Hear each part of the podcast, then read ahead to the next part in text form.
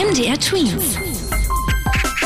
Dein 90 Sekunden Corona-Update. Maskenpflicht an der Schule, darüber wird gerade viel diskutiert. Die Leopoldina in Halle, das ist die Nationale Akademie der Wissenschaften, empfiehlt jetzt sogar die Masken nicht nur auf den Gängen, sondern auch im Unterricht im Klassenzimmer zu tragen.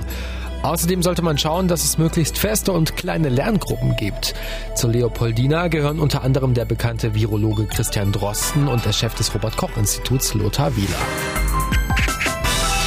Wer sich in Nordrhein-Westfalen in den öffentlichen Verkehrsmitteln nicht an die Maskenpflicht hält, muss künftig zahlen. Das haben die Politiker festgelegt. Wer ohne Maske erwischt wird, muss mit einer Strafe von 150 Euro rechnen. Auch andere Bundesländer wie Niedersachsen oder Schleswig-Holstein überlegen, diese Regelung zu übernehmen haben wir schon eine zweite Corona-Welle in Deutschland. Der Weltärztebund sagt nein, eher gibt es in Deutschland eine Dauerwelle.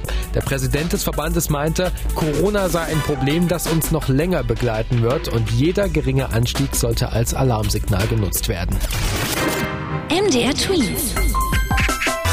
Dein 90 Sekunden Corona-Update.